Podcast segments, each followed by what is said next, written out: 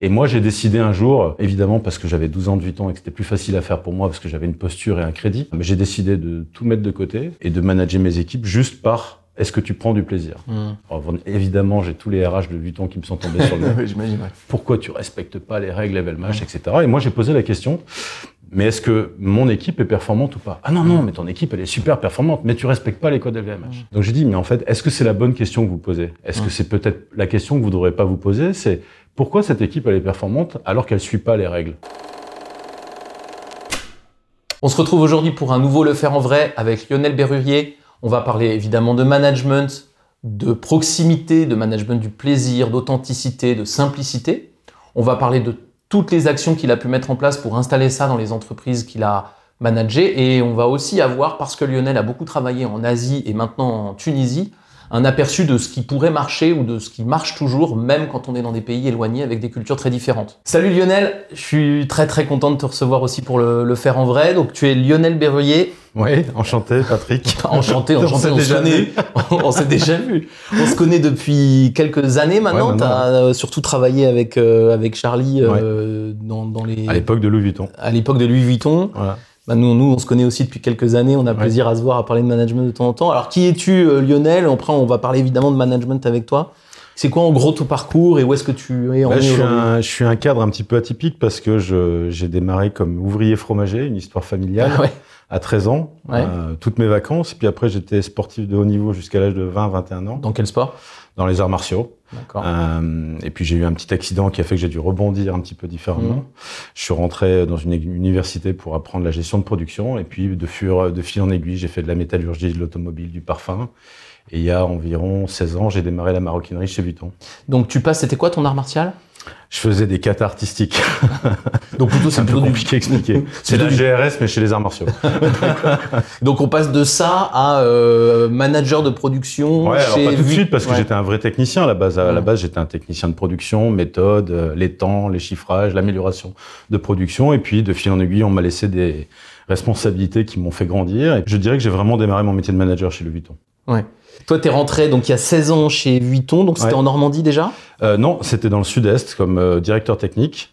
Après, j'ai fait euh, 5 ans de directeur technique et après, non, 3 ans et demi de directeur technique. Après, j'ai fait 5 ans de directeur d'atelier en Normandie. D'accord. Et là, c'est important parce que tu es dans des ateliers de, de Ah, de maroquinerie. De, maroquinerie avec 250 personnes sous ma Ah. responsabilité. Et évidemment, c'est important de parler de maroquinerie parce que ça va vraiment maintenant marquer ta, Mmh. ta carrière Oui. d'aujourd'hui. Mais du coup, tu apprends le métier de la maro euh, chez, chez, chez, Chez Vuitton, Vuitton. Ouais. Euh, avec euh, la même curiosité avec laquelle tu étais eu surtout. fromager, Ouais, euh, exactement. cata artistique, GRS, je sais plus quoi. Exactement. Qu'est-ce qui t'a plu tout de suite, ou tout de suite ou pas tout de suite, mais qu'est-ce que t'as aimé dans l'industrie? Qu'est-ce qui qu'est-ce qui t'a parlé? Parce que c'est vrai que c'est un, un parcours Alors, euh, tu- tu- qui t'es pas prédestiné à l'industrie. Ouais, alors, il y a quand même dans, dans l'industrie, et, et ce sera une partie de notre fil conducteur, une volonté forte de résultats. Et moi, j'étais un homme de performance dans la compétition. J'ai Ouais. été champion de France, champion Ouais. d'Europe à l'époque. Euh, et, et donc, j'ai retrouvé ce goût à la compétition, entre guillemets, dans l'industrie, avec cette volonté d'obtenir des résultats, de la performance et des éléments. Sauf qu'à l'épo- à l'époque, la performance dans les arts martiaux, elle se fait par l'entraînement, la répétition, mais on parle pas, beaucoup de l'homme. Ouais. Euh, en tout cas, l'homme, c'est juste soi, donc c'est Ouais. assez facile. On a juste à se traiter soi-même. Et encore que, des fois, se traiter soi-même, c'est encore difficile. Mais. À l'époque, j'avais pas à traiter la performance sous un angle avec beaucoup de monde à traiter. Hum. Et ça, tu Et- le découvres chez, chez Vuitton. Ça, je le découvre chez Vuitton, puisque on a, c'est une, une industrie de main d'œuvre où il y a beaucoup, Mm. beaucoup de monde. Et ce qui veut dire que ça ne fonctionne bien que si ce monde-là, il va tous dans la même direction, avec un bon niveau de suivi. Et, euh, et donc Vuitton n'a pas le choix que de porter énormément d'efforts sur l'humain. Ouais. Et donc du coup, tu, tu découvres cet univers, tu découvres le côté, euh, ok, maintenant je, je gère plus que mon corps, je gère euh, 250 personnes. Tu te dis assez vite, euh, va falloir que je gère l'humain. Et tu fais ça pendant plusieurs années euh, Ouais. chez, chez Chez Vuitton. Vuitton. Jusqu'à mon dernier poste où j'étais directeur de la prototypie euh, à Paris, Ouais. euh, où là le management est encore un peu différent parce que je manageais des experts, des, proto- des prototypistes experts. Donc là on n'est plus dans le management des ouvriers, on est management de des gens qui, qui sont experts de leur métier. Donc c'est en termes de management c'est un- une chose différente aussi. Mhm. Et puis je fais cinq ans et euh, je décide de vo- voyager et de vagabonder vers de nouveaux horizons. Oui, il y a des horizons très très à l'est. Ouais. Donc là, tu as été, là, En été embauché par une entreprise qui s'appelle Stella, Ouais. qui fait toujours de la maroquinerie. Ouais, alors qui, est- qui est un des leaders de la fabrication de chaussures euh, actuellement toujours, hein, parce qu'ils font 75 millions de paires de chaussures par an, je crois. 75 millions. Ouais. Ouais. Notamment pour Nike.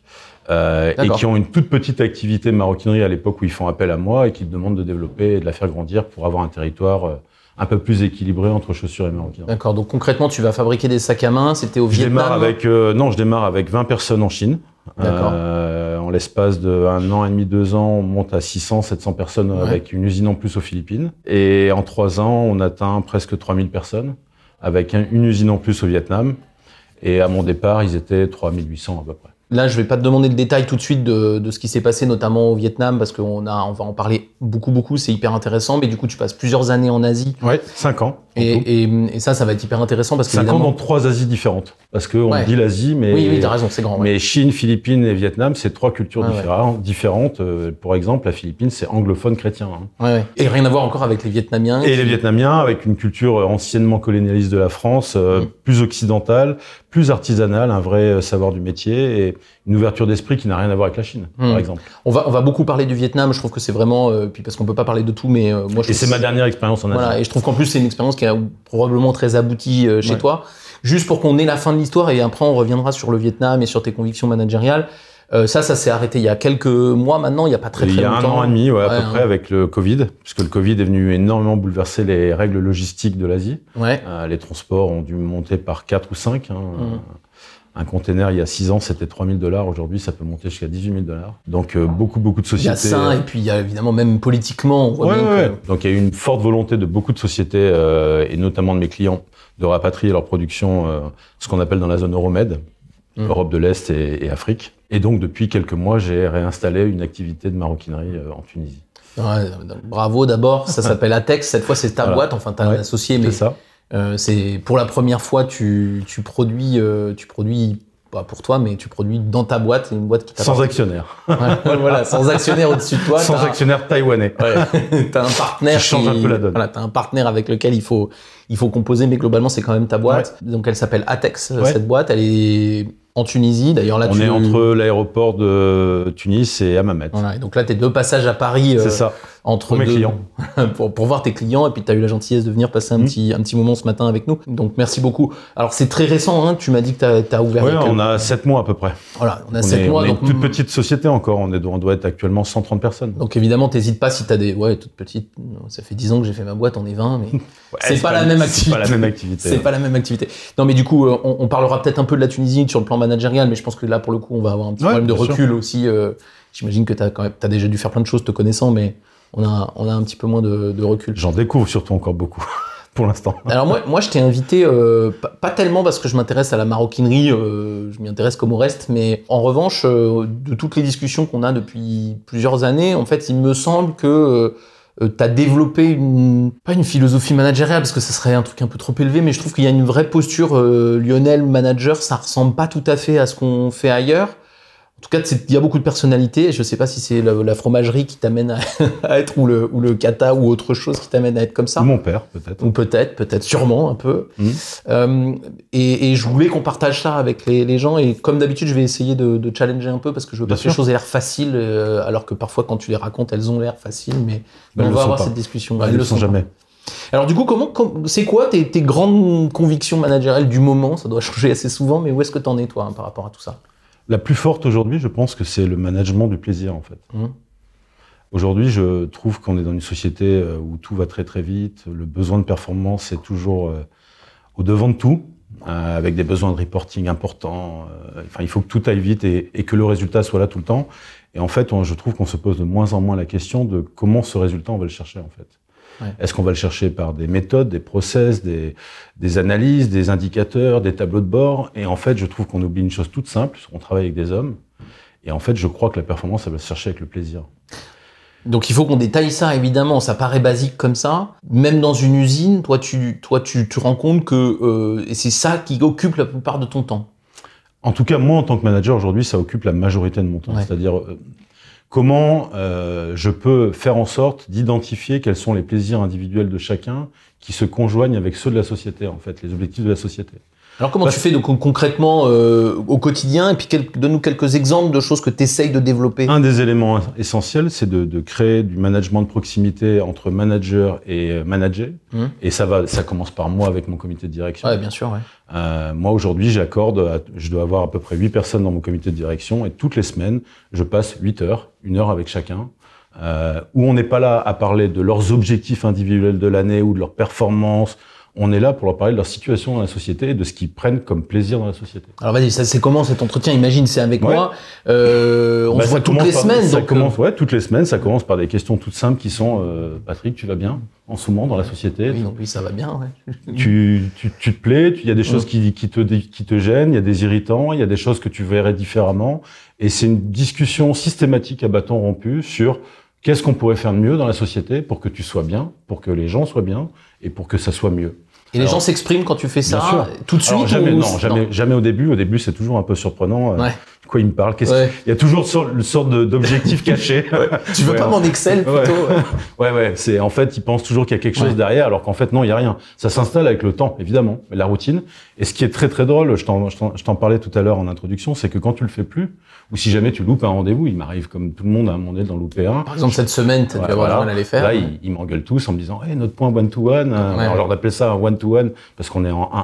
euh, voilà. Et, et souvent, ils me le rappellent. Ils me disent, non, c'est important pour moi. Donc, ils y ont trouvé une vraie, dans ce rituel, un vrai moment de, pla- de plaisir, aussi d'échange avec le directeur. Ça donne une proximité aussi avec le directeur. Alors, quand je suis dans des cultures différentes comme l'Asie ou la Tunisie, c'est très très nouveau. Puisqu'en général, on ne parle pas avec le patron. Enfin, Oui, bien sûr. Le patron, il a que de l'information descendante. Mm. Là, on lui demande de faire des feedbacks. C'est, ça, n'existe pas. Donc forcément, tu as raison, ça met du temps à s'installer. Ça se fait jamais en deux jours. Mais du coup, tu l'installes d'abord, toi, avec eux, évidemment, parce que L'exemplarité, c'est nécessaire, vital dans une société. Et toi, tu, tu as l'impression que ça, ça vient assez vite quand même qu'on- Non. euh, Non, je serais, je serais menteur de te dire que ça vient. Ça met euh, peut-être six mois, un an. D'accord. Mais six mois, un an pour de la recherche de performance, il y a des tonnes de gens qui lancent des outils de dingue pour avoir des Ouais, résultats. c'est clair. Et ils les ont pas plus en six mois ou un an. Ouais, ouais, je suis d'accord. Donc en fait, euh, quelle est la part de cet investissement Ouais. qui est quand même pas un investissement lourd en termes de finances pour le coup. C'est juste de l'investissement humain. Non, non, non, non, c'est pas cher. Et ce que j'aime bien, c'est que c'est de l'engagement. C'est-à-dire que quelque part, c'est aussi tu demandes de l'engagement dans ta société en fait. Alors ça veut dire que donc je, je pose vraiment la question Ouais, du ouais, 6 ouais. mois parce que je, je, je je vois bien qu'un manager s'il le fait trois fois de suite et qu'il y arrive pas, il pourrait se dire mais ça marchera jamais, j'y arriverai jamais, c'est pas fait pour moi. Et donc ça veut dire que tu as repoussé la discussion sur le résultat sur Il y a d'autres discussions pour parler de ça. D'accord. En fait, faut pas. si Tu sais, c'est comme les- quand on dit il faut faire de la reconnaissance. Ouais. Bah, tu mélanges pas les deux. Tu fais pas de la reconnaissance et à la fin tu dis mais il faudrait que tu t'améliores. Ouais, ouais, là, ouais. tu, là tu casses tout. La reconnaissance elle est perdue et le mec il repart avec son mais. Donc l'entretien one to one c'est pas pour parler d'objectifs. Ils le savent. C'est posé dès le départ. Le cadre il est très Ah très clair. C'est un moment d'échange. Ouais, c'est ça qui est déroutant au début d'ailleurs. Ouais, bien sûr. C'est un moment d'échange. On n'est Ouais. pas là pour parler même de tes euh, performances à toi. C'est pas le sujet. Ouais. Le sujet, il est uniquement est-ce que toi, dans la société aujourd'hui, tu, tu te sens bien et tu prends du plaisir? Hmm. Et si ce n'est pas le cas, pourquoi et comment? Hmm. Et qu'est-ce qui pourrait faire que demain tu prennes du plaisir? Des fois, ça, ça amène des discussions assez hallucinantes. Hein. J'ai eu des discussions avec certains managers qui finissent par m'avouer, alors pas tout de suite, avec un peu de temps. En fait, je me plais pas dans mon job, en fait. Mm. Ben, ok, qu'est-ce qu'on pourrait trouver qui te convienne dans, dans la société? Est-ce que euh, j'ai récemment, alors ça peut-être te faire sourire, mais j'ai récemment dans, dans la société actuelle un responsable maintenance avec qui je discute, qui est passé de la maintenance à la production. Ça arrive pas souvent, ça. Non. Parce que en fait, la maintenance, il en a ras le bol, en fait. Ouais. Et la production, ça le fascine. Il a envie de découvrir justement ces aspects de management, etc. Je dis, mais. Tentons. Je lui dis, alors, j'ai mis tout le monde au courant. J'ai dit, on va faire une période d'essai de trois mois. Mm.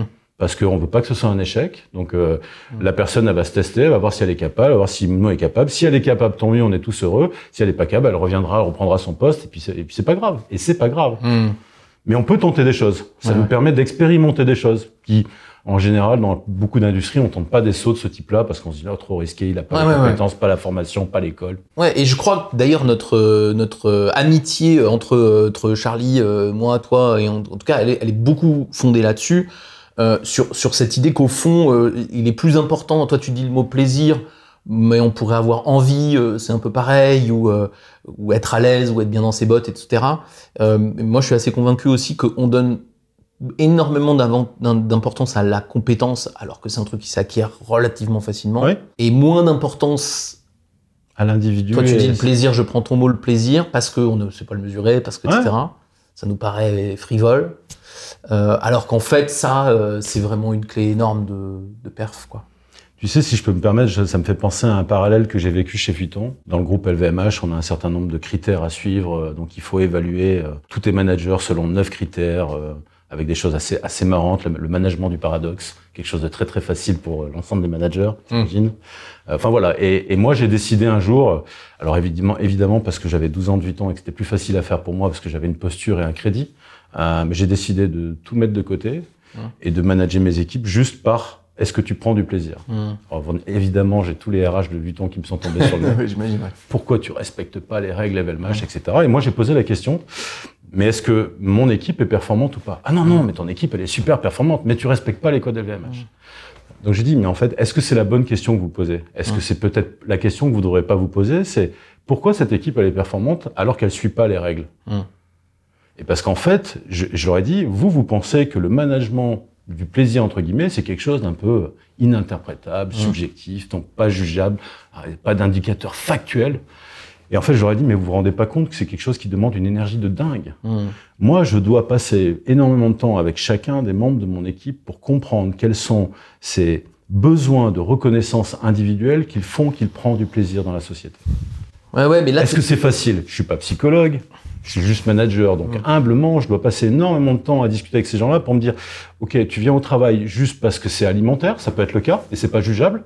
Il y a des gens Oui, qui ont oui, besoin ça- de travailler ça, pour droit, juste ouais. gagner leur argent. Est-ce que tu viens pour créer du réseau, de la relation humaine, et c'est ça qui te fait du bien?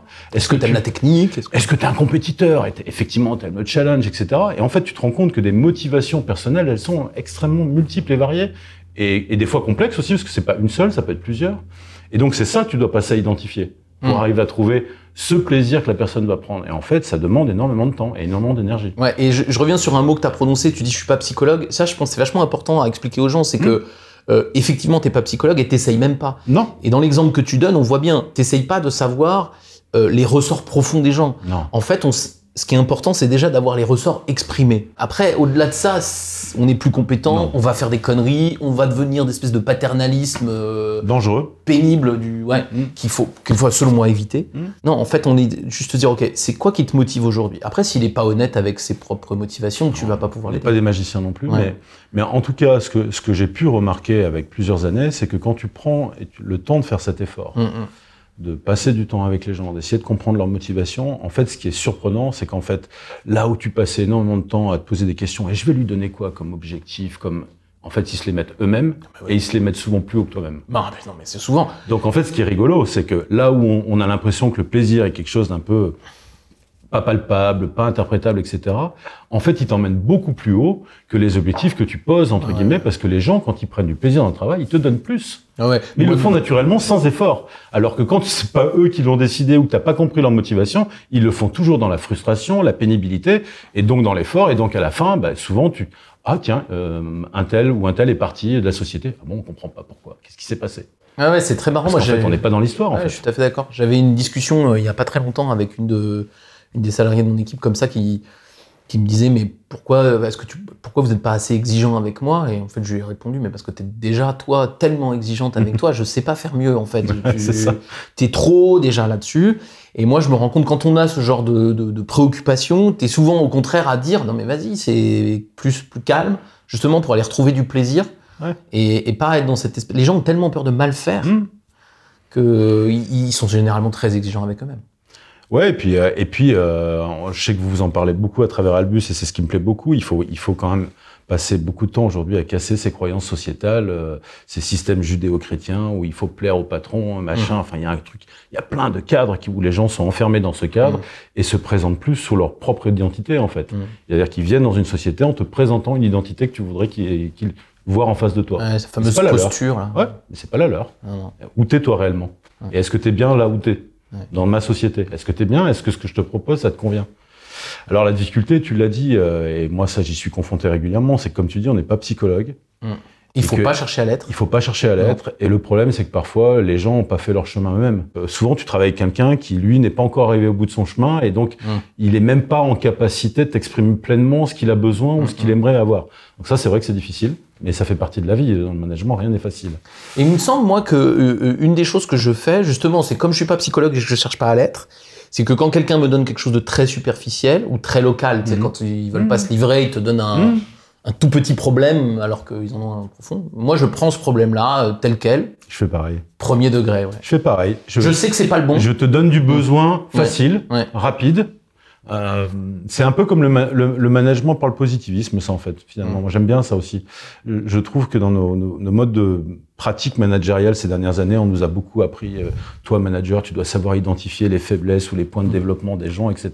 Et beaucoup de managers passent une énergie folle à dire à leurs gens "Écoute, Patrick, euh, je t'ai regardé travailler. euh, Bon, c'est pas mal, mais il y a ça qu'il faudrait que tu améliores. Il y a ça qu'il faudrait que tu améliores." Et le mec, il ressort avec une tonne de, de trucs. Il a l'impression qu'il a une montagne de 10 000 kilomètres à franchir, alors que le manager qui passerait juste un peu de temps à dire "Écoute, Patrick, depuis que je te regarde, ça tu le fais super bien, continue."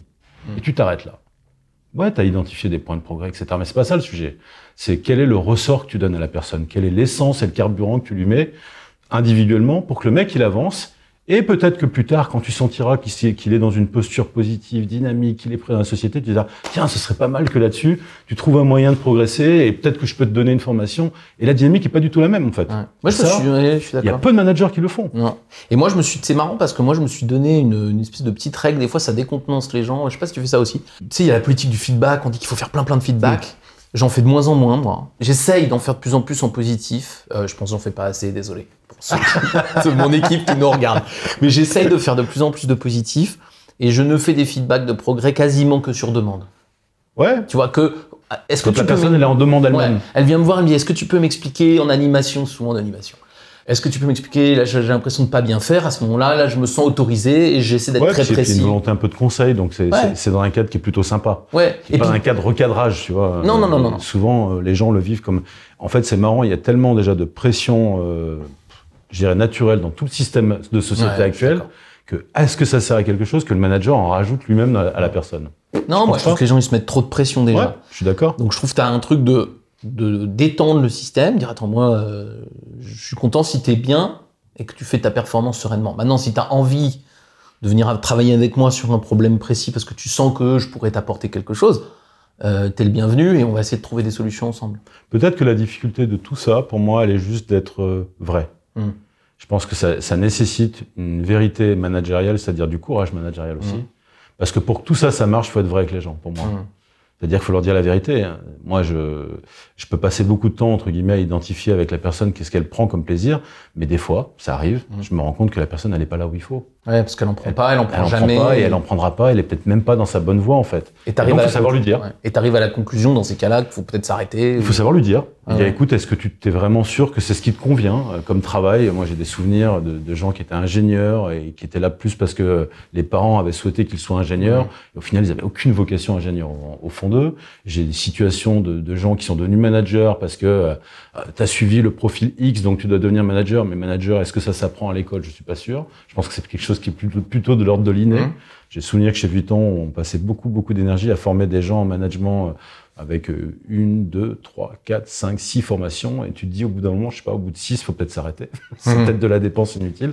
Ah, Le mec, il est peut-être pas fait pour être manager. Ouais. Faut pas le pousser à l'être. Alors, je suis pas tout à fait d'accord avec l'inné. D'abord, c'est que je veux pas que les gens se disent ah bah moi je suis pas fait pour et j'y Ouais, arrive ouais, pas, parce qu'en fait, je pense qu'il y a beaucoup de gens qui peuvent faire du management. Bien sûr. Le seul vrai problème qu'on a, c'est que souvent on vend un modèle de management.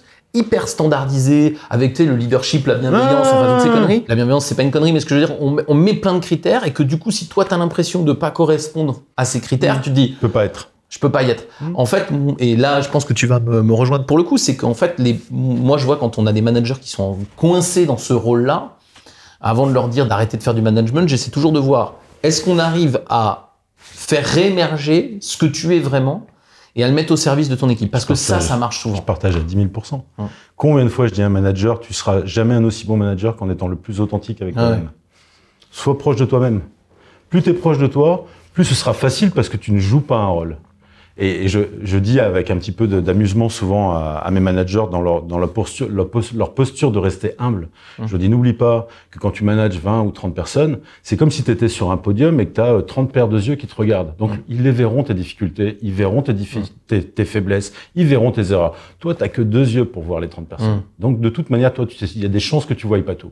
Ah bah non, mais c'est sûr, tu vois pas. Donc si tu as une posture un peu humble, un peu simple et authentique avec les gens, ça sera de toute manière toujours plus facile dans la relation. Ouais, ouais, je suis d'accord. Après, c'est pas facile pour tout le monde. Il faut, Non. il faut faire un chemin. Et mais c'est marrant parce que tu vois, là, je discutais hier soir avec une euh, patronne de site industriel et on parlait d'un de ses managers qui est vraiment pas spécialement fait pour. Tu vois Mmh. qu'il est maladroit dans la relation, que c'est quelque chose qui lui fait peur. Donc évidemment, c'est pas des qualités, c'est des qualités qui sont quand même utiles pour faire du management. Mais c'est marrant parce que je suis pas sûr qu'il sera un grand manager un jour. Mais petit à petit, ce gars qui est très bon élève, on arrive à le pousser à dire ok, être bon élève, être fiable, avoir peu de charisme mais avoir de l'authenticité, ça peut être un modèle de management.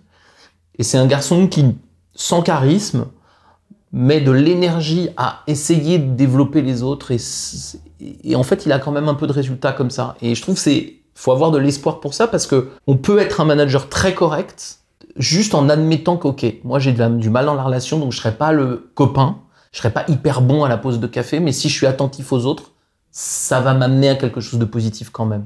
Ouais, et puis je trouve qu'il y a quelque chose d'intéressant dans, dans tout ce que tu dis, c'est que le management, souvent, il est caractérisé par plein de, de, de principes ou de valeurs qu'il faudrait avoir. Enfin, il y a une, Ouais. sorte de ribambelle de choses qu'il faudrait avoir. Checklist. Et, et une checklist. Et au final, j'ai l'impression que les, les choses les plus basiques et les plus simples qu'on devrait attendre d'un manager, on les oublie.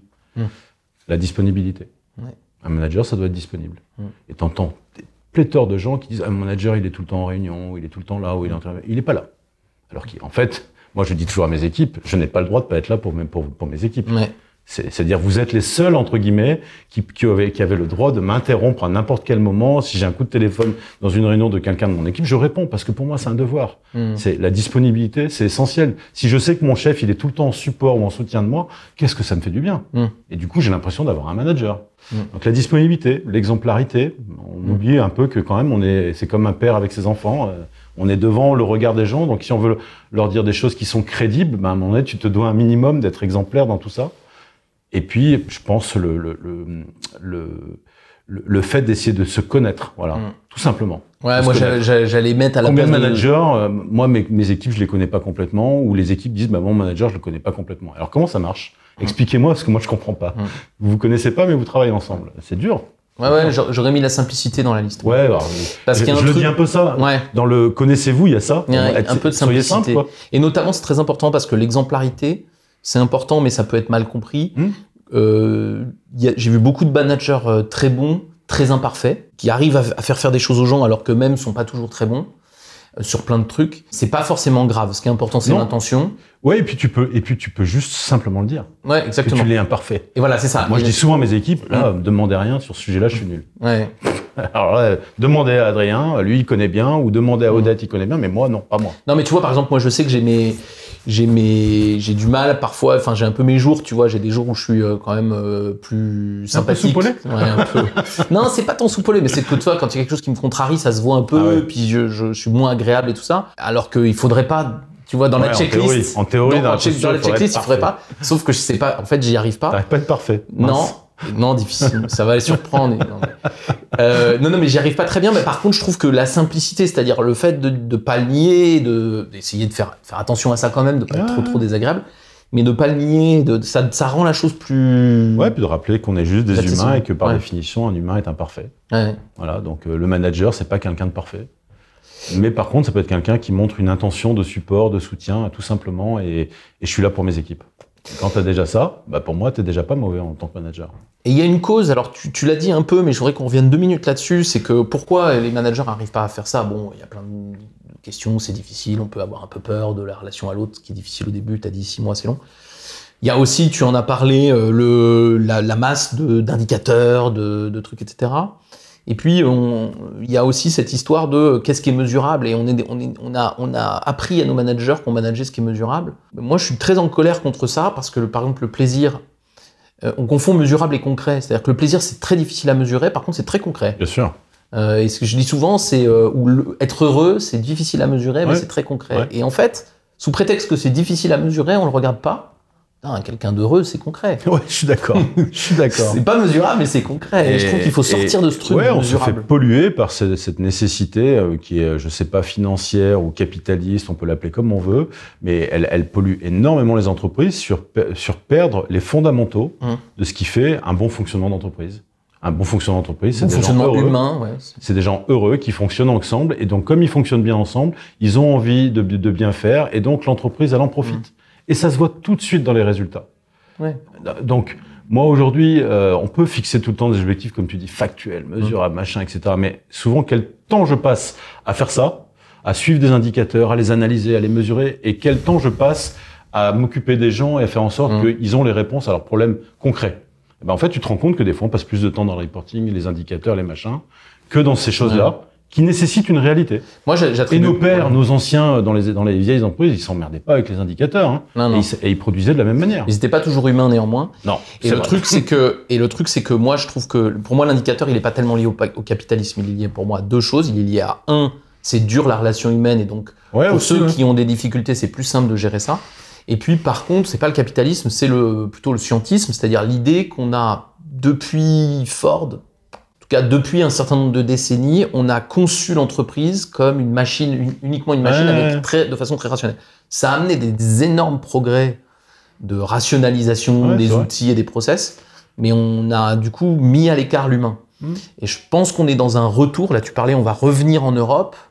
C'est pas si on veut y arriver. On en parlait avec Charlie dans une vidéo il y a quelques semaines. Il faut pas seulement revenir en Europe. Il faut aussi revenir en Europe et remettre de l'humain. Pas contre la science, Non, non, non, non. mais avec elle. Et il faut contrebalancer Mais ça. l'outil comme l'informatique doit être un support, un soutien et pas, et pas un élément euh, Mm. premier ou primaire dans la société. Ouais. L'élément primaire, c'est l'homme. Je reviens encore. C'est pour moi, c'est pas le capitalisme parce que par exemple, Mhm. tu prends l'industrie euh, soviétique. Elle est pas capitaliste. Et je suis pas sûr que l'humain y ait une très grande place. Tu Non, vois. non, c'est vrai. Donc pour moi, le, le- le capitalisme, il a, il a pas grand-chose à voir là-dedans. Ce qu'il y a à voir là-dedans, c'est quel est mon objectif. Effectivement, on a un objectif productiviste, ça c'est clair. Mhm. Et ça, c'est pas capitaliste, parce que les, je te dis, les Non, non, mais l'avaient raison. aussi. euh, On, peut, on peut dire qu'il y a une vraie dose de scientifique qui s'est Ouais. mise dans toutes les industries et qui a sûrement euh, déséquilibré la balance avec l'humain. Et ce que tu disais avant, c'était dans l'ancien temps, on avait plus d'humains et pas de process. Enfin, on avait moins de process, mais on n'avait pas toujours de l'humain parce qu'on pouvait avoir une énorme violence. Hein. Je vous renvoie à Germinal. Hein. C'est Oui, oui, mais euh, dans, pourquoi je prenais cet exemple-là? Parce qu'on savait encore à l'époque traiter les choses de manière simple. Hum, Alors, je devrais te parler d'autre chose qui devrait être le bon sens. On avait Mm. beaucoup plus de bon sens. ouais, ouais.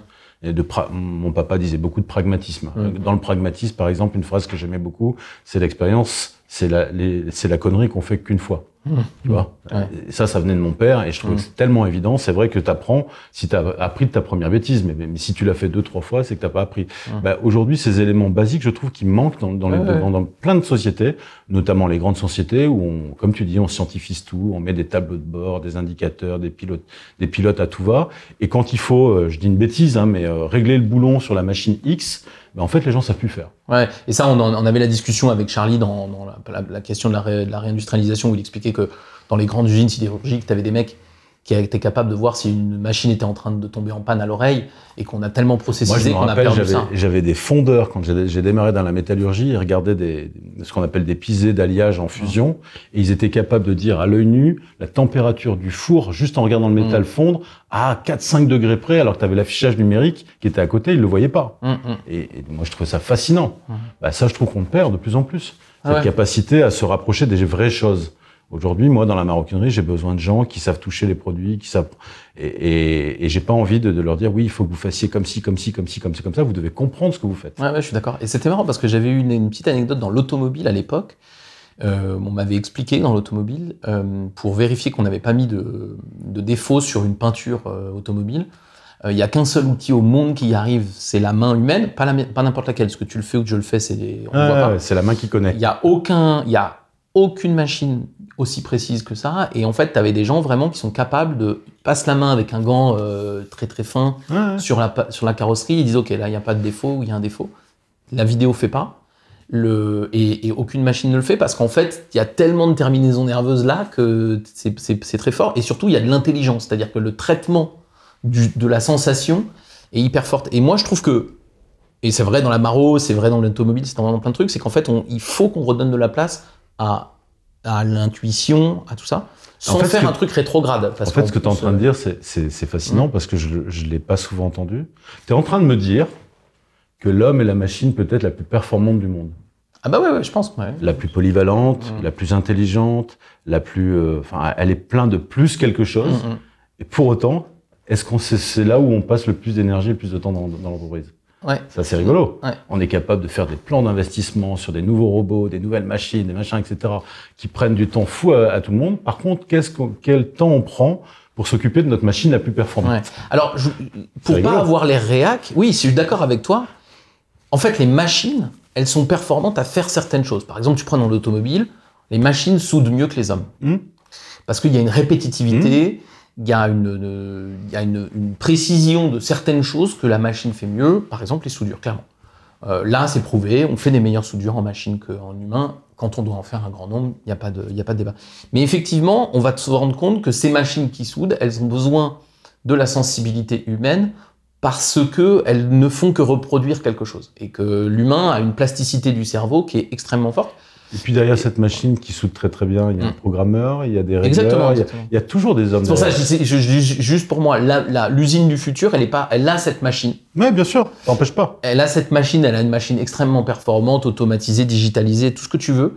Mais à un moment donné, il y aura un, l'humain va la rendre vraiment performante. Ouais. Et puis en plus, cette machine, elle va s'inscrire dans un processus avec quelque chose avant, quelque chose après.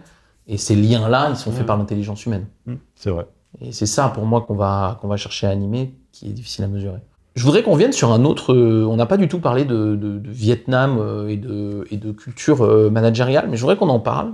Pas tellement pour que tu nous fasses un cours sur le management au Vietnam. J'ai pas de prétention, ça va faire des cours. Non, bah plus que moi, parce que tu as plus managé au Vietnam que moi. Tu pourrais me faire un cours à moi. Non, mais c'est pas le cours, mais je, je trouve que je trouve intéressant.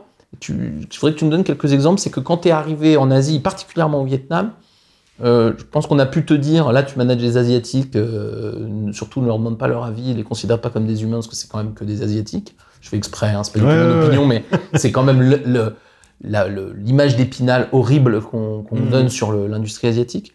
Et t'as pas, euh, tu t'es pas rentré dans ce moule-là. Donc, qu'est-ce que tu te dis, toi, quand tu ouvres l'usine au Vietnam et comment tu décides de manager euh, Ben, je me dis la même chose que quand euh, j'ouvre en Chine ou aux Philippines. C'est euh, d'abord le Vietnam. Le Vietnam, c'est quoi leur culture C'est quoi Mm. leurs attentes C'est quoi leur vie au quotidien, Mm. tout simplement C'est quoi leur vie au quotidien? Ils vivent de quoi? Ils s'alimentent de quoi? Il faut savoir que les, les familles vietnamiennes sont encore très collectives, c'est-à-dire qu'elles vivent souvent euh, grand-mère, grand-père, Mm. tante, oncle, tout ça, tout vit ensemble. Donc, quand tu as un ouvrier au sein de ta société, souvent, il alimente pas juste euh, sa famille proche, genre sa femme et ses enfants, il alimente toute une famille derrière. Mm. Donc ça, c'est important d'intégrer que la notion de collectivité euh, et de solidarité est extrêmement forte chez le Vietnamien. Donc, quand tu as déjà compris cet élément-là, tu te dis, tiens, il y a peut-être quelque chose d'intéressant pour ma société, parce que collectivité, ça marche. Mm. Solidarité, ça marche. Et, et comment ils fonctionnent entre eux? Et en fait, entre eux, ils sont extrêmement euh, directs, francs, ils se disent les choses. Donc tu dis, bah, ça, ça marche bien aussi en, en management.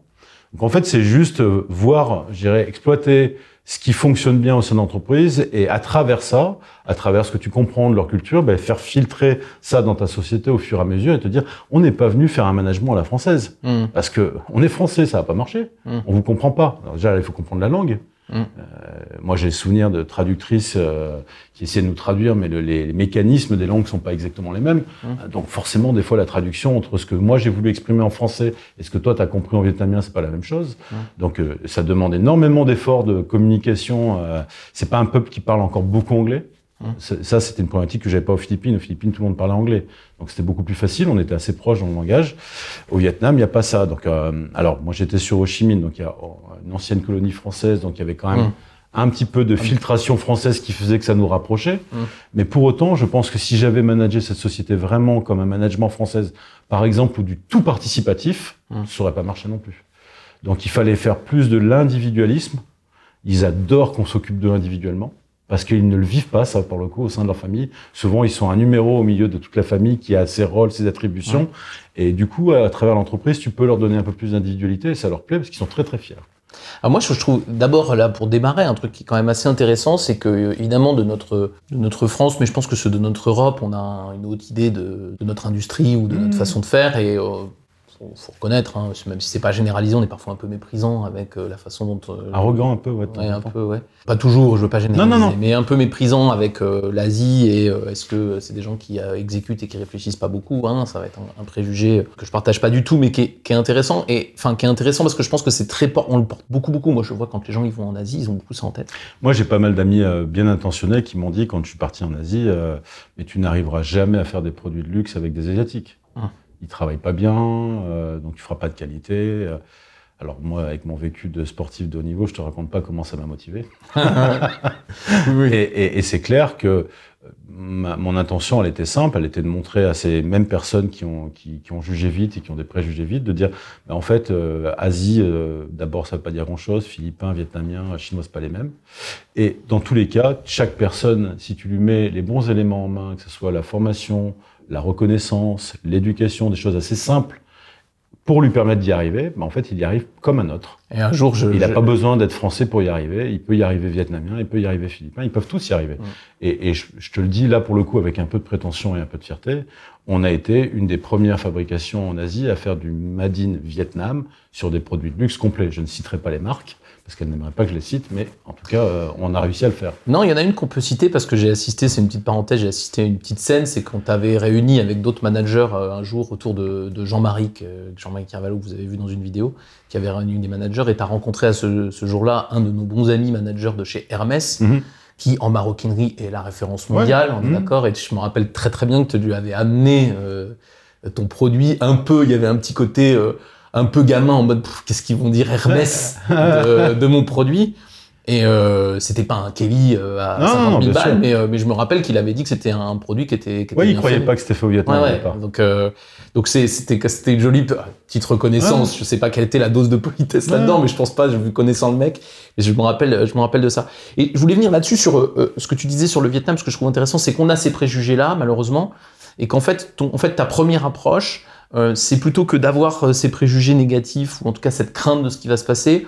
On va chercher plutôt, et ça, je pense que c'est reproductible euh, dans nos usines euh, Partout. en France et n'importe où. Chaque région, chaque. Voilà. euh, Alors, Chaque ça, individu, c'est quel est ton point fort? Et je trouve qu'il y a une petite admiration pour tes euh, employés vietnamiens Ouais. qui a dû être vachement ressentie par eux, même si on sûr. comprend pas bien. Ouais.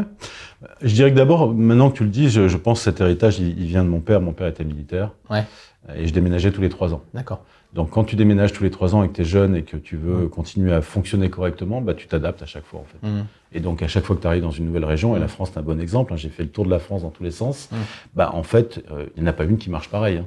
Quand, je t'assure que quand j'arrive de Marseille en Picardie, Ah bah oui, avec non, mon oui. accent marseillais, euh, l'adaptation, elle est pas simple tout de suite. Non, non, non, il y a une différence. J'en ai certains qui me parlent avec le bon accent picard et, et je dis, je Ouais. me rappellerai toujours le soir, je rentre et je dis à mon père, on peut pas rester là, je les comprends pas. Après, il n'y a pas que l'accent en plus. Ouais, ouais, ouais. Donc, il y a, y aussi la sauce qu'on met avec les frites, Voilà, enfin, il y a des choses très importantes. Donc, donc, ouais, je suis- moi, j'ai toujours été, euh, je pense, cultivé à cette ouverture d'esprit et de dire, en fait, tu n'attends pas des autres qu'ils s'intègrent à toi, c'est à toi de faire l'effort de Mmh. t'intégrer. Donc, du coup, quand tu arrives dans une nouvelle région, comme tu arrives dans un nouveau pays comme les Philippines, il faut rester humble et se dire, OK, c'est quoi leur culture, c'est comment ils fonctionnent. Et moi, si je veux, entre guillemets, leur apporter quelque chose, je dois comprendre ça. Mm. Euh, tiens, je te cite une, une anecdote sur les Philippins. Les Philippins, c'est un peuple qui adore la musique, la fête, euh, danser, chanter. D'ailleurs, dans tous les grands concours musicaux qui existent en Asie, tu as souvent des Philippins. Et euh, un jour, je me pose la question avec mon management de me dire, ah, les, les- les mamans, on avait beaucoup de mamans qui arrivaient très très tôt le matin, après avoir posé leur fille à la crèche une heure plus tôt. Enfin, elles avaient des, des matinées, tu vois, un peu denses et un peu stressantes, etc. Et donc, elles arrivaient au boulot ultra stressées, souvent fatiguées. Et je me disais, comment on peut faire en sorte de mettre un, un système qui fait que ça les, on les met en pause euh, le temps qu'à- avant qu'elles démarrent le boulot, parce que le stress en maroquinerie c'est un danger euh, incroyable, tu peux te blesser énormément, parce que si tu travailles en tension, tu te blesses. Et donc on discute, on discute, et à un moment donné, je pense à cette culture, tu vois, musicale, fête, machin. Je dis, ben on les fait danser le matin. Alors forcément, les managers philippins de l'époque me disent, mais t'es un grand dingue. Les actionnaires taïwanais, je t'en parle pas. Je dis, on va même pas leur en parler, parce que si on leur dit qu'on fait danser les gens sur le temps de travail, ils vont nous prendre pour des dingues. Et au final, ça va faire maintenant euh, bien quatre ans que toute cette usine philippine danse tous les matins 5 minutes. Et tout, alors je t'assure, de voir 3800 personnes qui dansent pendant 5 minutes, c'est fascinant. Hein. Ah ouais, Alors, ils ont euh, je le voir sourire. fois dans ma vie. La- je dois l'avoir en vidéo, je te, je te, Ah bah je te oui, oui, l'enverrai oui. si tu veux. Ouais. Et tu, et tu vois cette énergie que ça dégage le matin, et ben je me rappelle, alors on- On n'aime pas parler de performance, mais je me rappelle que quand on a mis ça en place, je pense qu'on a augmenté la performance du matin de 20%. Alors qu'on a juste fait danser les gens pendant 5 minutes. Oui, mais tu les as fait danser. Moi, tu me fais danser, je démissionne. Ah, c'est clair. Mais minute 1, tu vois. Et ce que je trouve intéressant, c'est, c'est la solution, c'est pas de danser. Non. La solution, c'est je m'intéresse à l'autre. J'avais écrit un article il y a quelques temps sur euh, la prise de poste et je dis tout le temps, c'est quand on prend un poste, il faut pas chercher les problèmes qu'on va chercher à résoudre. Il faut d'abord chercher les trucs trop bien qu'on va chercher à préserver. Exactement, exactement. Mais moi, ça, c'est aussi une de mes philosophies. Je cherche jamais à venir avec ma méthode, ma sauce, euh, mes modes de fonctionnement. C'est qu'est-ce qui fonctionne bien là où j'arrive et comment je le développe encore plus et je m'appuie sur ces piliers forts et j'apporte mes petites touches avec la compréhension des gens que je rencontre. Mais c'est tout. Mais je cherche pas à, reformater un truc qui marche. Euh, et mm. chez les Vietnamiens, notamment, il y avait beaucoup de fierté, par exemple. Mm. Et si tu t'occupes pas de leur fierté, de la reconnaissance, ça passe par quoi la fierté vietnamienne? Bah, L'appeler par son prénom. Un Vietnamien dans l'atelier, quand tu arrives et que tu prononces son prénom, son prénom vietnamien avec le bon accent, tu sens qu'il a les yeux qui brillent. Il est, ah, il est là, il est fier. Il et il a envie de bosser pour toi. Il dit, tiens, ce patron français, il fait l'effort mmh. de, de, de, parler, d'utiliser mon prénom. Si je prends le cas de la Chine, la Chine, ils ont abandonné, puisque c'était tellement compliqué qu'ils prennent tous des prénoms anglophones, et ils, te disent de l'appeler par, leur prénom anglophone. Mmh, je m'appelle John. Ouais. Au Vietnam, ils tiennent vraiment leur prénom. Ouais, ouais. Je, je, rappelle au, au, demeurant, pour la petite anecdote, que le Vietnam est un pays qui n'a perdu aucune guerre. Hein. Mmh. Ils ont mis les Français dehors, les Américains dehors, et souvent par des femmes vietnamiennes. C'est pour te montrer la fierté un peu de ce peuple. Euh, c'est un peuple de guerriers. Donc euh, il faut que tu comprennes ça quand tu es dans quand as une usine, faut les respecter, faut t'arrives pas en français conquérant, euh, non, mm. tu t'es fait foutre à la porte. Donc faut être un peu humble, ils sont contents de te revoir, ils te repoussent pas, mais tu es chez eux. Mm. Et du coup, donc euh, là, on les fait pas danser. Hein, c'est pas la culture locale. Non, mais c'est hyper important parce qu'il faut boire un peu avec eux. Ouais. Non, mais il y a trop. Non, mais il y a trop. On est, on est parfois trop souvent en management tenté de de se dire ah tiens ça a marché ici, ça va marcher là-bas et c'est compliqué. Vous le savez intuitivement qu'il faut pas le faire, mais vraiment il faut pas le faire. Donc tu fais pas ça. Moi j'avais été marqué par euh, ton processus. J'en avais parlé dans une vidéo ici avec, euh, je crois que c'était avec Hélène que j'en avais parlé, euh, une nana de, de enfin, une manager chez Saint-Gobain. On avait parlé par exemple de ce que tu avais fait sur la formation euh, au Vietnam, il me semble, en tout cas sur ta philosophie de formation. Est-ce que tu peux nous en dire deux mots? Bah, En fait, en fait quand on est arrivé dans cette société, ils avaient fait que des composants. Hum. C'est-à-dire qu'ils n'avaient jamais fait de produit complet. C'est-à-dire qu'ils avaient fait des, des poignées, des, des, morceaux de pièces entre guillemets, et, pas des sacs. Et, et, nous, on est arrivé avec une vision de se dire ce site-là, il faut qu'on en fasse notre référence dans les produits complets de luxe. D'accord. Sortir un sac en, maro ou en petite maro. Donc c'était très très ambitieux. Euh, et en, fait, on s'est appuyé sur quoi? Ben, Sur le fait que dans leur culture, il y avait énormément de savoir-faire artisanal. Donc on, on a, on a euh, mis en place une cellule de formation pour leur apprendre le métier mais qu'on a mis souvent en parallèle avec leur savoir-faire traditionnel. C'est-à-dire, en gros, si vous pensez que vous n'êtes pas capable de le faire, c'est pas vrai parce que nous, on vous prouve que vous savez déjà le faire. On vous a montré, on, on, avait, je me rappelle, ramené plein de films. J'ai le souvenir d'un film de, de, bonbons à la noix de coco où tu vois des filles qui, qui, qui, emballent des bonbons à la noix de coco avec un pliage ultra compliqué dans, dans quelque chose que tu vois à peine à l'œil nu. Mais vraiment, hein, mmh. c'est-à-dire que tu, elles font ça tellement vite que tu vois pas le pliage. Et en fait, on s'était appuyé sur ces films-là en leur disant, bah, vous voyez, nous, on va vous apprendre des choses compliquées, mais n'ayez pas peur. Vous faites déjà des choses très compliquées. C'est mmh. juste que ces modes-là, vous les connaissez pas. On va vous accompagner pour les former. Vous les faites sur un bonbon, mais en fait. Euh... et, et, et, donc, on a, après, on a, on a évidemment, parce que dans le métier de la maroquinerie, tu ne peux pas être forcément capable de faire tout on a mis en place un système d'évaluation qui permettait d'identifier dans quoi étaient, étaient meilleurs ces gens-là, parce qu'il y a vraiment différents métiers, métiers de coupe, de prep et de montage, et, euh, et ceux qui sont très habiles de leurs mains vont peut-être aller un peu plus au montage, et donc on a euh, qualifié à la sortie de ces formations, donc on faisait en général un mois de formation, mais qui était de la formation avec de l'observation de formateurs, pour identifier quelles sont les forces des gens qu'on est en train de former. Et une fois qu'ils avaient été formés pendant un mois, ils repartaient sur des circuits de formation métier. Alors, je ne connaissais pas cette histoire-là. Moi, je pensais, quand tu parles euh, en formation, quand je te posais la question, euh, du système que tu avais euh, mis en place, dans mon souvenir, tu sais, pour donner aux gens les formations qu'ils souhaitent, quel que soit le, quel que soit le contenu. Ah oui, oui, non, on a... On a, on a c'était au Vietnam, ça Oui, oui c'était au Vietnam. En fait, au, on, on, a, on s'est rendu compte, quand on a repris cette société au Vietnam, que les gens n'avaient pas été formés depuis 15 ans. Mmh. D'ailleurs, c'était un management français avant nous. Hein. Mmh. C'est triste, mais c'est des gens qu'on a utilisés comme un peu de la chair à canon. On les met en production et en fait, les gens, perspective d'évolution à peu près égale à zéro. Ah ouais, zéro. Et, et donc, euh, moi, j'ai dit, on va investir avec, avec l'équipe de management sur la formation des gens, mais quelle que soit la formation qu'ils veulent faire. Mmh. Ça, c'était très nouveau parce que, euh, en général, on est sur la formation métier pur. Et en fait, on s'est rendu compte qu'il y avait des gens là-dedans qui avaient envie de parler français. Il y avait des gens qui avaient envie, alors que c'était des ouvriers, hein, Mm. et que ça ne servait pas à grand chose, très honnêtement, qu'ils savent, sachent parler français. Mais on s'est dit, c'est pas ça le sujet. Mm. On les met dans une per- perspective d'évolution où eux se sentent en train de grandir grâce à la société, quelle que soit la formation. Donc oui, effectivement, on a eu des formations un peu curieuses du type cuisine. euh, je, je me, je me rappelle que c'était une maroquinière de préparation qui nous avait demandé ça et qui nous a quittés d'ailleurs après pour monter ça. en- Parce que là, oui, ils- aiment beaucoup monter leur petite gargote euh, de cuisine. Mais c'est pas grave. C'est pas grave parce que le, le- le signe positif de tout ça, en fait, c'est que grâce à la société, elle a pu faire ce qu'elle voulait. Ah ouais. Et donc, à la fin, ça donne l'espoir à plein de gens de se dire, ma société, elle est quand même pas mal parce qu'on on peut évoluer à travers cette société. Et c'était ça, l'élément qu'on voulait déclencher, en fait, c'est de leur rappeler que c'est pas parce que vous êtes vietnamien managé par des Français que vous n'avez pas le droit d'évoluer comme les autres. Ouais, ouais. Voilà. Et c'est important. Et ça relie au plaisir. C'est-à-dire qu'en fait, cette, cette femme, probablement qu'elle prenait moins de plaisir ou plus de plaisir à être Et qu'elle aurait peut-être pas été performante pour nous, dans tous les cas. Un discours très rationnel pourrait dire, bah alors du coup, t'as perdu l'argent que t'as mis en formation. Mais en vérité, on voit, on voit bien que non, parce que à la fois, on est heureux pour elle.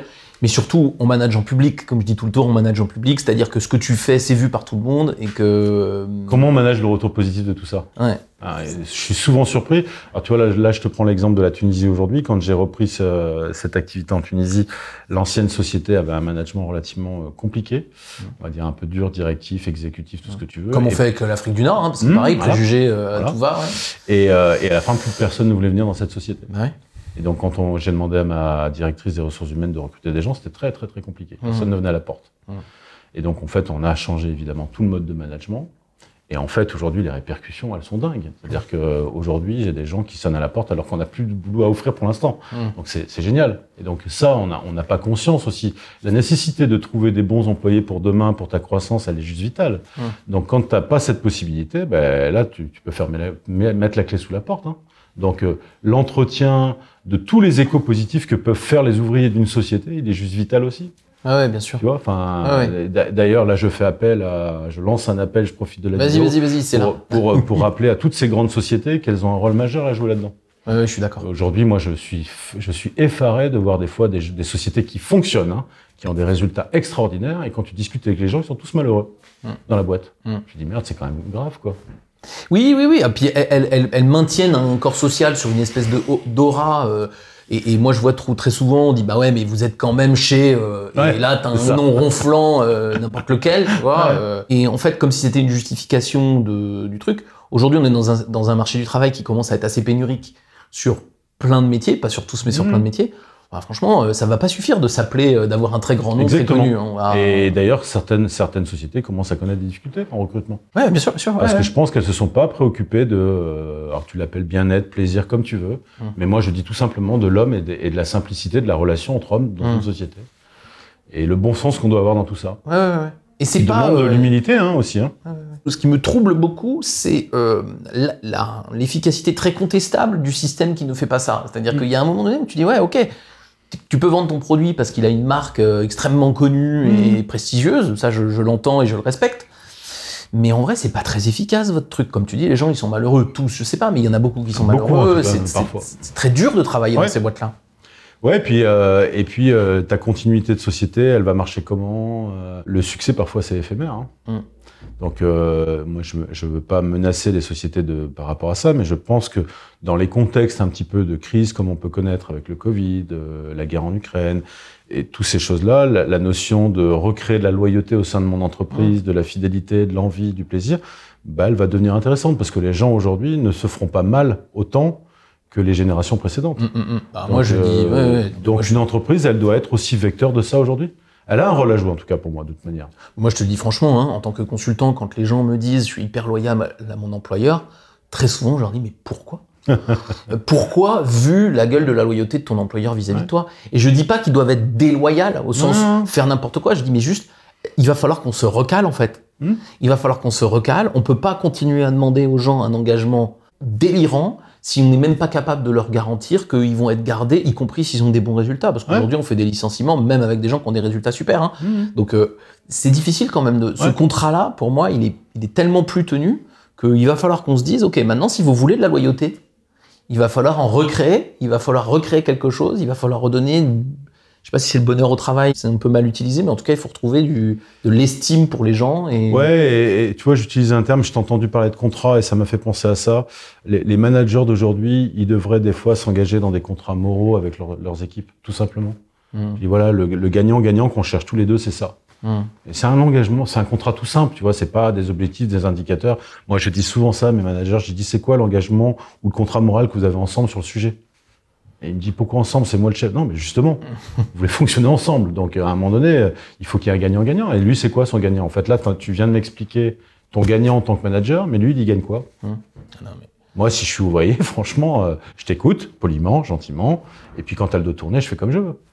Parce que tu pourras pas me piloter tout le temps. Donc, donc t'es pas dans un vrai respect de la relation. Si tu crées un vrai respect de la relation avec un engagement moral des deux côtés, tu compteras sur lui comme un ami euh, toute ta vie. Ouais, je suis d'accord. Mais ça, c'est aussi de, quelque chose qu'on a du mal à, à- faire pivoter par rapport à la hiérarchie. Tu sais, on a un rapport hiérarchique. Tu parlais d'un père militaire. On a un rapport hiérarchique qui est très marqué par le respect de l'ordre euh, dans, dans, dans la- dans l'armée. Mais ça, ça a changé hein, d'abord. hein. Dans les armées, Ouais. on n'est plus tout à fait. Moi, mon père me disait que je serais jamais un bon militaire. Ouais, non, bah, ça, Parce c'est que j'avais du mal à exécuter Ouais. des ordres que je comprenais pas. Mais c'est ça. Et en fait, on a gardé vachement ça. Et du coup, je trouve qu'on on essaie d'instaurer dans les entreprises un rapport. Ouais, mais c'est quand même moi le chef. Mais le chef de quoi? Il Ouais. t'appartient pas en fait le type. C'est ça. Euh, donc le chef, c'est quelque chose de beaucoup. Pour moi, c'est une relation beaucoup plus faible que ce qu'on voudrait. Ouais. En fait, il y a une égalité totale entre lui et toi euh, d'humain. hein. c'est Mhm. on appelle ça un en un, en un- en un truc. Les gens ne t'appartiennent pas. Tu peux pas leur donner d'ordre stupide ou contre le contre leur intérêt à eux. Et donc effectivement, on est plutôt dans une logique de OK, on travaille ensemble. Il se trouve qu'on n'a pas le même rôle, Ouais, c'est ça. mais il faut qu'on ait les mêmes intérêts, ou en tout cas qu'on se serve On mutuellement. nos fonctionne et ensemble et qu'on trouve les intérêts communs qui font que ça se passe bien. Voilà. Ou alors, Chacun si on n'a pas d'intérêt complètement commun, c'est quoi ton intérêt? Est-ce que je peux le servir pour que tu puisses servir le mien? Exactement. Mais en fait, je, je trouve que tu as tout dit à un moment donné quand tu as dit que la, la difficulté première aujourd'hui, c'est la relation, en fait. Mm. Et donc, forcément, pour une partie de, de gens, et je le comprends, hein, je le juge pas, c'est plus facile parfois d'aller pi- piloter des indicateurs et des tableaux de bord que d'aller dans la relation, puisqu'on sait nous-mêmes, une relation parfois même avec sa femme ou des amis, c'est pas simple. Ouais. Donc, euh, l'appliquer au travail, des fois, ça fait peur. Oui. Comme ça fait peur, ben, on préfère un peu se protéger et s'enfuir dans les éléments mesurables, factuels et autres. Mais je pense qu'il faut qu'on a, on, c'est pas qu'on fasse croire, c'est qu'on on donne de l'espoir à plein de managers aujourd'hui sur le fait que essaye, c'est pas grave. Tu vas peut-être te planter. Moi, je dis souvent ça à mes managers. Je dis, le pire pour moi dans un manager, c'est de rien faire. Ouais. Donc je dis, essaye. C'est pas grave. Te- tu, tu restes humble et essaye. Et, et des fois, tu auras des victoires, des fois, tu auras des échecs. C'est pas grave. Mais plus tu essayeras, plus tu seras expérimenté et plus tu te sentiras à l'aise dans ton rôle de manager. Donc, essaye. Ouais. Après, il faut lui apporter le soutien, toi, de, de, de laisser, parce que le droit à l'erreur, il n'est pas permissif partout non plus. Moi, je sais que mes managers, ils ont le droit à l'erreur, et moi, le premier, d'ailleurs, je me l'autorise aussi. Ouais, D'ailleurs, tu prends beaucoup cette autorisation. Non, mais blague à part, et je, je trouve ça c'est vraiment important parce que euh, c'est sûr que dans la relation, on a envie de la maîtriser, on a envie de la piloter. Mm. Euh, en fait, on pourrait peut-être se, se simplifier la vie en se disant qu'on la propose. Hmm Et que c'est ça, si, si vous regardez Lionel en disant mais je suis incapable de faire ce qu'il fait, en vrai, oui, oui, il y a une maîtrise relationnelle chez toi, mais je crois surtout qu'il y a une proposition Il y a des relationnelle. aussi. Hein, Ouais, Enfin, et mais surtout il y a une proposition, c'est-à-dire C'est qu'en gros, je suis pas en train de te dire que je suis tellement fort que je vais te qu'on va avoir une bonne relation. Je suis, en, je suis en train de te dire écoute, moi je te propose qu'on ait une relation comme ça. Mm. Est-ce que ça peut fonctionner? Et moi je me rends compte que sur la durée ça fonctionne pas mal. Sur des, des, des temps courts, il y a des hauts et des bas. Ouais, bien sûr. Et, et en fait, vous n'êtes pas forcément responsable du bas. Euh, ça arrive, les gens, ils sont parfois mal lunés. Je parlais de moi qui est mal luné, je suis pas le seul au monde à avoir des jours où je suis en forme et des jours où je le suis moins et que ça se voit. hein. Hmm. Et je trouve que c'est vraiment l'idée de se dire, il faut, quand on est manager, il faut proposer la relation. La proposer, la reproposer, la re-reproposer. La reformuler, la. Et de temps en temps, ça marchera pas. Ouais, bien sûr. Et il faut le dire, ça d'ailleurs aussi. Hein. Ouais. Moi, je le dis souvent à mes managers, je dis, tu auras fait des essais, des fois avec une personne ça marche pas, ça veut peut-être dire que dans cette relation managériale, Mm. il faut changer les rôles. Et peut-être Mm. que c'est un autre manager y arrivera. Mhm. Et c'est pas grave. C'est pas grave là aussi. Tu vois, il faut aussi désacraliser ce côté, le manager, il doit tout le temps être dans la réussite. Bah non, le, le management c'est compliqué. Donc euh, des fois, il faut, il faut changer les équipes. Là, c'est comme un capitaine avec une équipe de foot. Des fois, il faut changer le capitaine Ouais, ouais. parce que bah, ça marche pas avec ce capitaine-là. Bah, c'est pas grave.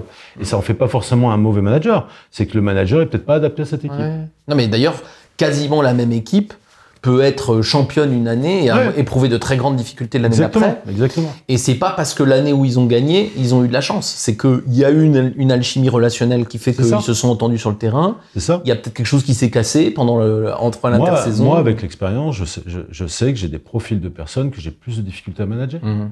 Donc quand, quand je les identifie, ben, je me dis tiens, il vaut peut-être mieux que je trouve un autre manager intermédiaire qui va échanger ces gens-là. Je, alors je les, je les appelle un peu les rêveurs, moi, parce que c'est c'est des gens qui sont très dans euh, l'imaginaire. Et donc moi, je suis quelqu'un d'ex- extrêmement réactif dans l'action, etc. Et c'est vrai que quand je suis dans l'échange avec ces gens-là, ils ont besoin de temps pour maturer et ils peuvent apporter des réponses extraordinaires quelques jours plus tard, mais pas immédiatement. Donc c'est vrai qu'avec ces gens-là, j'avais plus de difficultés. Alors en vieillissant, tu, tu, tu gères mieux.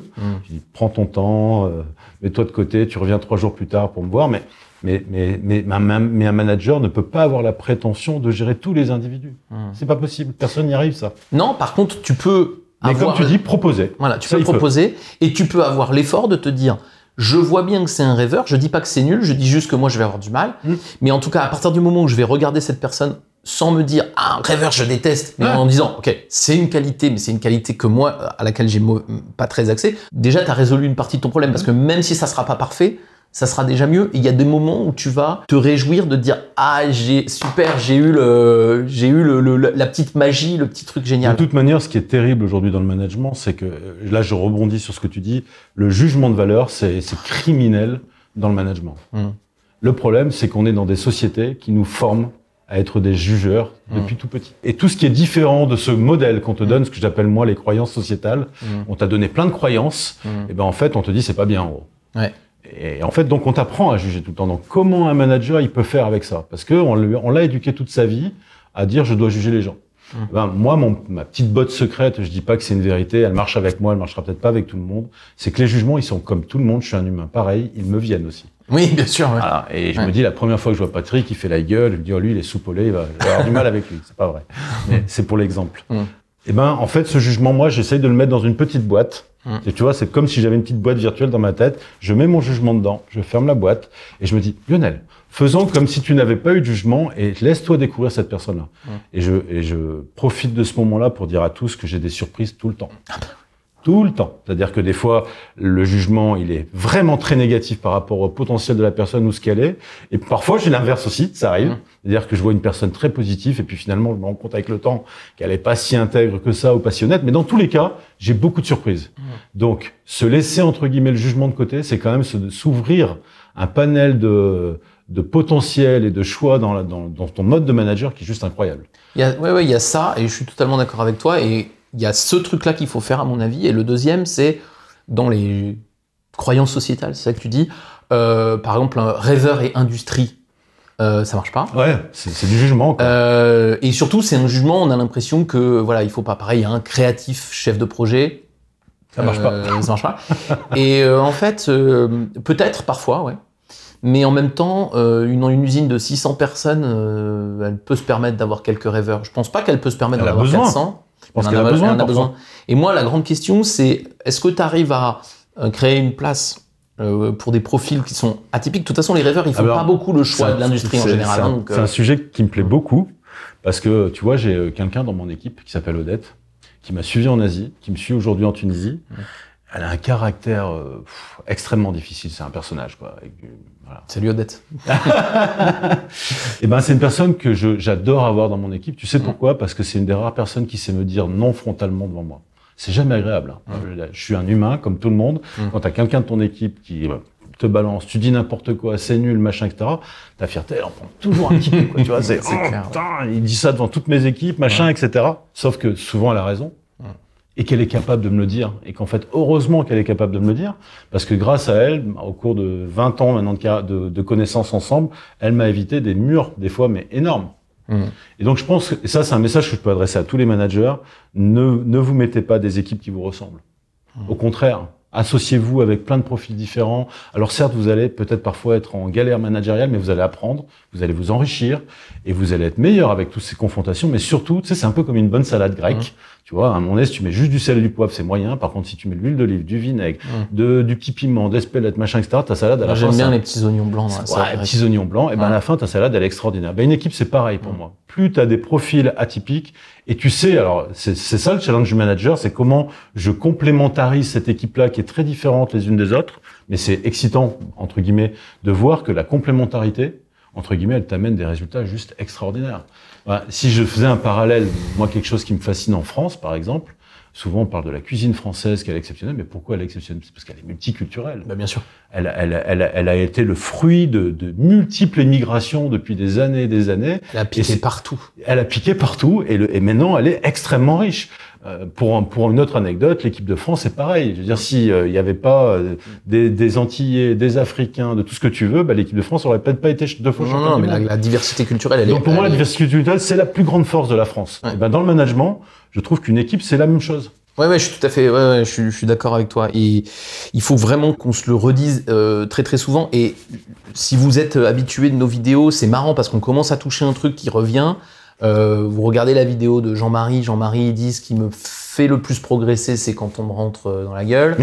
Euh, la vidéo de Philippe qui raconte son anecdote en Hongrie, où c'est son élu du hongroise qui lui donne les problèmes de sa boîte devant tout le monde et c'est son plus grand souvenir de management en Hongrie. Hein En fait, il y a vraiment quand même un point commun dans les managers, alors que vous avez des styles différents, c'est que c'est performant quand on accepte la confrontation, Il faut accepter. euh, qu'on soit d'accord ou non. Je dis Ouais, pas qu'il faut être d'accord avec. C'est pas grave de pas être d'accord et des fois ils ont tort, hein, mais il faut accepter cette Il faut s'enrichir de cette confrontation, en fait. Ouais. Euh, De toute manière, on dit, on dit souvent, il n'y a pas de fumée sans feu. Bah, c'est un peu pareil dans le management. hein. Mm. Moi, je me, je me dis toujours que je peux pas convaincre tout le monde, mais quand j'ai quelqu'un qui est contrarié par ce que je lui propose, je me pose la raison de pourquoi il est contrarié. Mm. Et je me dis, il y a peut-être quelque chose en toi qui fait que ça ne fonctionne pas. Et donc, ça m'enrichit dans tous les cas. Ah ouais. Je dis pas que je trouve toujours des réponses. hein. Non, et d'ailleurs, c'est pas toujours lié à- au manager. Hein. Des non, fois, non, vous mais avez c'est pas fait de bêtises. manager. Ouais. Mais, mais en tout cas, profiter de l'enrichissement de tout ça. Euh, je, je pourrais conclure sur quelque chose qui était rigolo que j'ai vécu en Tunisie il y a pas très longtemps. J'ai un, j'ai un, un, un jeune manager qui est venu me voir et qui m'a fait euh, Monsieur Lionel, parce qu'ils utilisent en Tunisie, ils utilisent souvent sur le Monsieur prénom, donc ça, c'est rigolo. Monsieur Lionel, comment on fait pour être un bon manager comme vous? Une Question qui tue. Euh, j'ai dit, écoute, je sais pas si je suis un bon manager, je sais même pas si je suis une bonne personne. La seule chose que je peux te dire, c'est que chaque jour qui passe, j'essaie d'être un peu meilleur. Mm. Et je pense que le management, c'est ça en fait. Le management, c'est accepter qu'on n'est pas parfait Mm. et que on apprend tous les jours et qu'on sera toujours un meilleur manager dans 5 ans, dans 10 ans, dans 15 ans, parce qu'on s'enrichit. Mais la clé de tout ça, c'est d'accepter de s'enrichir. Et donc accepter la confrontation, accepter la différence, accepter de pas être en jugement de valeur. Et quand tu acceptes tout ça, bah, tu, tu te grossis de plein plein d'outils et tu deviens sûrement un meilleur homme, mais en tout cas un meilleur manager, c'est sûr. Ah bah effectivement, comme tu me le suggères, moi je te propose qu'on conclue là-dessus. Euh, Lionel, merci, merci beaucoup. Merci Patrick. Euh, vous pouvez retrouver euh, Lionel, j'imagine que tu dois peut-être être sur LinkedIn, c'est Ouais. Lionel Berruyer, si vous ça. voulez voir un peu, suivre son, son parcours dans les prochaines années. Donc euh, Lionel, merci d'être venu euh, discuter Merci à avec toi. moi. nous a permis de nous exprimer sur un sujet qui me passionne. Donc Et puis écoute, si t'es de, de passage à Paris, j'ai l'impression que tu pourrais être un peu bavard, hein, ça peut, doit, doit faire partie de tes, tes caractéristiques et on pourra faire une deuxième vidéo, à mon avis, sans trop de difficultés. Donc euh, un grand, grand merci à toi Merci Patrick. et à bientôt. À bientôt.